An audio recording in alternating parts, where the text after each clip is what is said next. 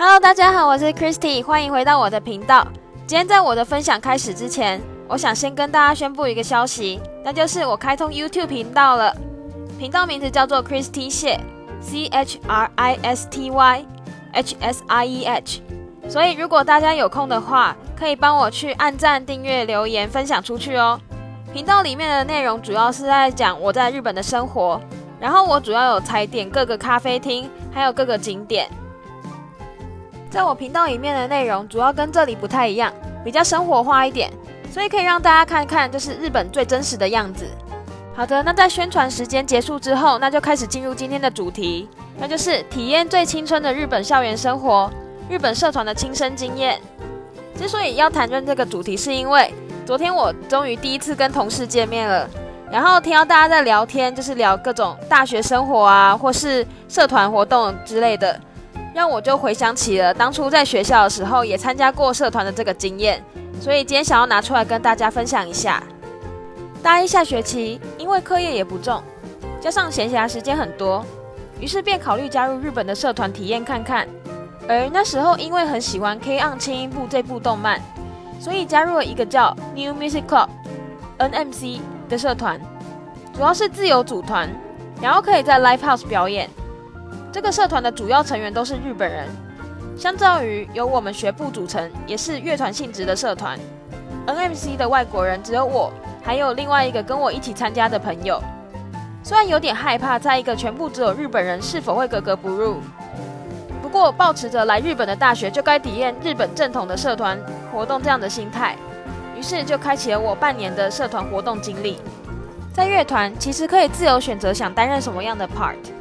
即使没有经验，也都可以胜任。而因为我学习过钢琴长达八年，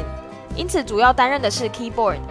不得不说，社团活动实在是日本人认识朋友或者是恋人的一大管道。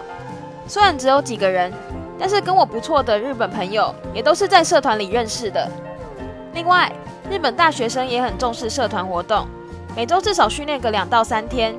甚至以社团为主、课业为辅的人也是不少。比方说，在学员季，甚至是早庆站都会表演的啦啦队，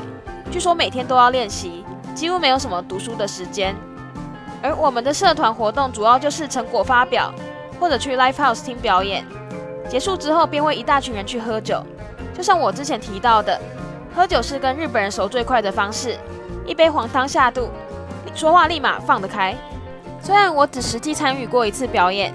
成员有和我一起参加社团的朋友。还有另外三个日本人演奏的曲目总共有三首，因为是第一次实际在 live house 表演，所以完成演奏便有一种成就感。但也在这次演奏结束后便隐退，